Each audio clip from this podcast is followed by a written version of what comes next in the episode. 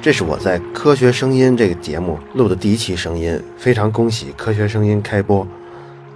这个节目是由《时间的形状》汪杰汪老师，还有科学史评话的主播吴京平老师，还有我卓克，我们三个人一起维护的。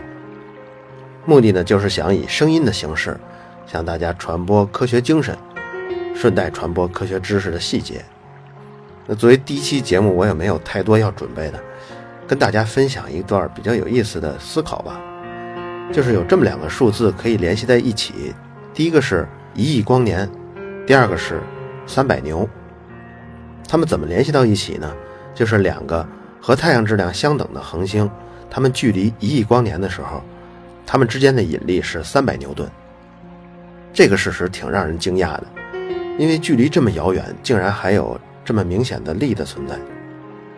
那么也就是说。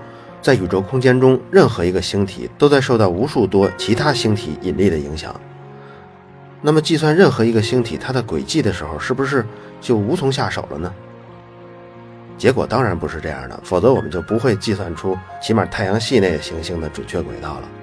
那原因就是因为，当我们以一个一亿光年的直径画一个圆球的话，在这个圆球范围内，所有星体贡献的引力虽然有大有小。但是总体在各个方向上的合力为零，我们仍然可以只考虑离这个星体距离较近、质量较大这些物体的影响，所以这也算一种不幸中的万幸吧。